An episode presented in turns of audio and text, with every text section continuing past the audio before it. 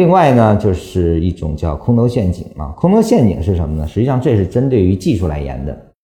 识别空头陷阱并不困难啊。严重的技术破位，但被快速收回，不再给空头回补机会，也就意味着在走势上会有一个比较清晰的微型反转啊。微型反转之后，不再进入下沉啊，就是快速拉起啊，这个基本上就是空头陷阱。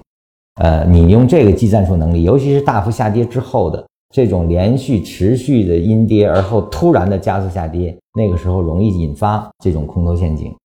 最下沿做一个止损啊，我们去跟它一个反转也是可以的啊。那么这也是一种办法。空头陷阱实际上是一种博弈思维啊，所以你看，短短的一段，禅师实际上是给了五六种方法啊，基于不同的层面